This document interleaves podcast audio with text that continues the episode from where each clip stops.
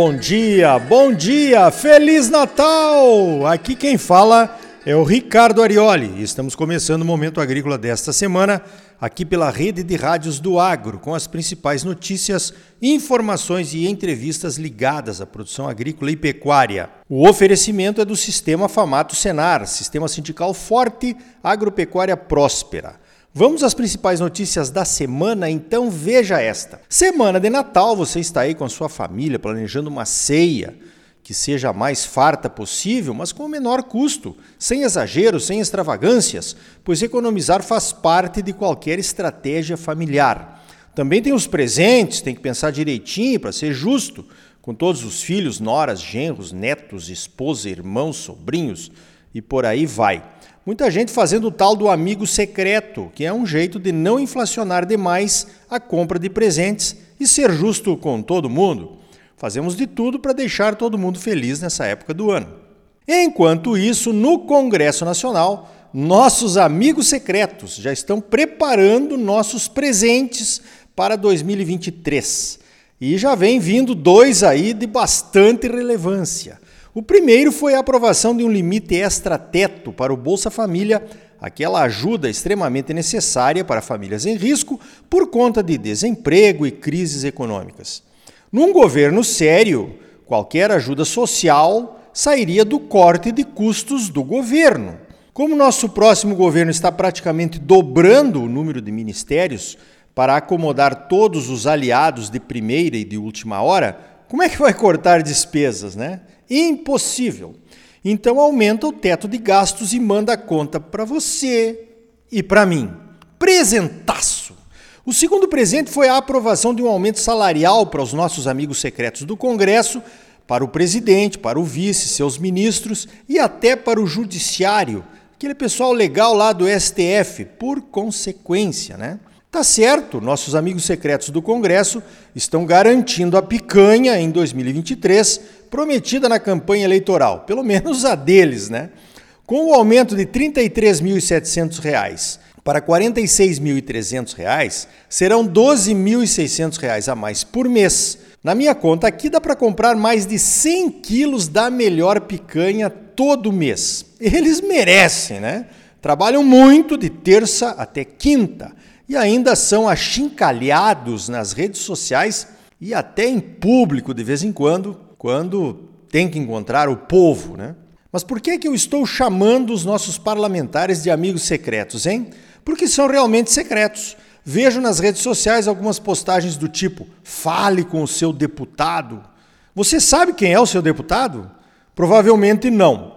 Apenas 28 deputados federais foram eleitos diretamente com os votos dos eleitores. Os outros 485 do total de 513 foram eleitos pelo sistema de contagem de votos brasileiro, que é o voto proporcional. Funciona assim: o partido tem que ter um número mínimo de votos para eleger seus candidatos. É o coeficiente eleitoral. Então, o eleitor vota num candidato, mas provavelmente estará elegendo outro que nem conhece. É secreto. Ou seja, poucos eleitores, muito poucos, têm um deputado para chamar de seu. No caso do deputado, que foi eleito pelo voto proporcional, ele também não sabe quem foram os seus eleitores. Não sabe nem a quem prestar conta, mesmo se quisesse. Seus eleitores são secretos também. Esse sistema traz outras distorções. Candidatos com votações recordes podem ficar de fora se o seu partido não atingir o tal de coeficiente eleitoral. E outros candidatos acabam se elegendo com votações pífias, como aconteceu com o Tiririca, que puxou mais três deputados em 2010 e depois também em 2014. Hum, essa é a nossa democracia, né? Como é que muda isso? Com o voto distrital. Mas será que os nossos amigos secretos vão querer mudar para depois ter que prestar contas ao seu eleitorado real? Hum, eu acho difícil. E você, o que é que acha, hein?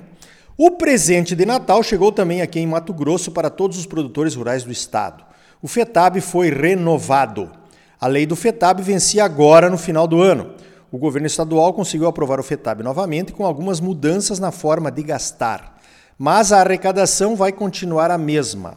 Aliás, vai aumentar, né, com a correção da UPF, a unidade padrão fiscal que determina o valor do FETAB. A UPF agora em 1 de janeiro será de R$ 221,79. Considerando a UPF de janeiro deste ano, a correção anual terá sido de 5,9%. Me parece que está acima da inflação. Mas quem se importa com isso, hein? Vamos mudar de assunto? Então veja esta. A Conab concluiu as inspeções nos 88 armazéns de Mato Grosso que são candidatos a exportar milho para a China.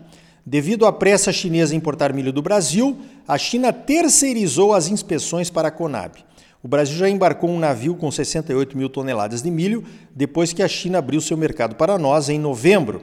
A expectativa era de embarques de 368 mil toneladas até o final deste ano, ou de 4 a 6 navios. Ainda não temos notícias de novos embarques agora no mês de dezembro. Voltando a falar em Congresso, o Senado aprovou nesta terça-feira o projeto de lei que institui o autocontrole nas atividades agropecuárias. Isso vai permitir que o sistema de defesa sanitária brasileiro seja híbrido, com fiscais de carreira do Ministério da Agricultura trabalhando em conjunto com o pessoal das próprias empresas que terão de desenvolver sistemas próprios de controle sanitário, qualidade e identidade.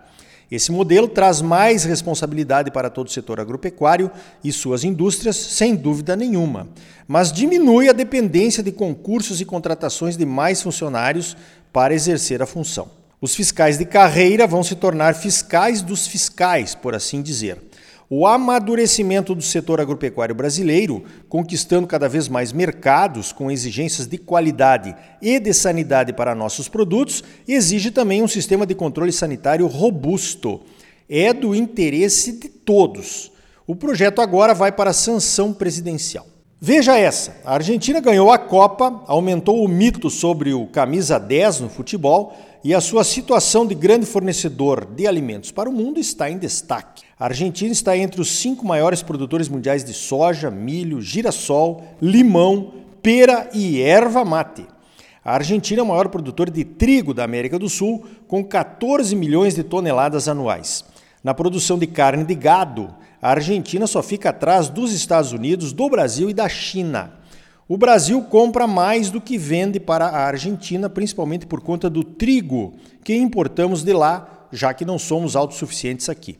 Somos o terceiro maior parceiro comercial da Argentina, atrás da China e dos Estados Unidos, e a Argentina também é o nosso terceiro maior parceiro comercial, atrás dos mesmos dois países, né? China e Estados Unidos. Deixando de lado as diferenças, Brasil e Argentina somam 63% do território da América do Sul e 62% do produto interno bruto das Américas, segundo um belo artigo publicado pelo José Luiz Tejon. Argentina e Brasil poderiam atuar mais em conjunto, somando forças na conquista de novos mercados. A dificuldade fica por conta de políticas econômicas entre nossos países. A economia do Brasil cresce, enquanto na Argentina a economia se deteriora com uma inflação galopante e dívidas monstruosas com o FMI. Na política, pelo menos por enquanto, optamos pelo livre mercado, enquanto o governo populista argentino está cada vez mais intervencionista criando mais impostos e taxas ao invés de incentivar a produção. Na camisa 10, sabemos que o Pelé foi melhor que o Maradona e que o Messi. Talvez os argentinos não concordem, mas na economia eles certamente vão concordar que o livre mercado trouxe mais sucesso para o Brasil do que o intervencionismo populista do Alberto Fernandes. Então, não há dúvida nenhuma sobre qual modelo econômico deveríamos adotar para que os dois países tenham sucesso. No entanto, olhando a transição aqui no Brasil e as medidas econômicas do governo argentino, parece que nós estamos mais próximos de nos juntarmos a eles, em termos de economia, do que eles se juntarem a nós. Se isso realmente acontecer, se formos para a economia populista, ao invés da economia do livre mercado que temos hoje, vamos morrer abraçaditos com los hermanos. Mas ainda vamos poder comemorar os nossos títulos da Copa do Mundo de Futebol, né? O ópio do povo. Falando em Argentina, a seca está forte por lá, pelo segundo ano consecutivo. O plantio de soja está atrasado, o milho já está sofrendo e um relatório da Bolsa de Rosário fala na pior situação de safra dos últimos 20 anos. Complicado, hein? Por aqui, o novo governo ainda não tinha anunciado o novo ministro da Agricultura até sexta-feira de manhã, na hora em que eu estava gravando esse programa. Pode ser um sinal de que ainda há disputa entre os dois candidatos mais comentados, o Neri Geller e o Carlos Fávaro. Talvez algum outro corra por fora e seja uma surpresa? Não acredito. Nunca antes na história desse país um Estado somente teve dois candidatos fortes ao Ministério da Agricultura e com tanta rejeição por parte dos produtores. Mas é no andar da carroça que as abóboras se ajeitam, diz o ditado. E vamos fazer o quê? Ficar quatro anos sem falar com o ministro? Será que isso resolve alguma coisa? Por falar em falar, alguém tem notícias do Antônio Galvão? Sumiu da mídia e das redes sociais? Será que está com medo do Xandão? Então tá aí. No próximo bloco, o presidente do Sistema Famato Senar, o Normando Corral, avalia sua gestão que está chegando ao fim.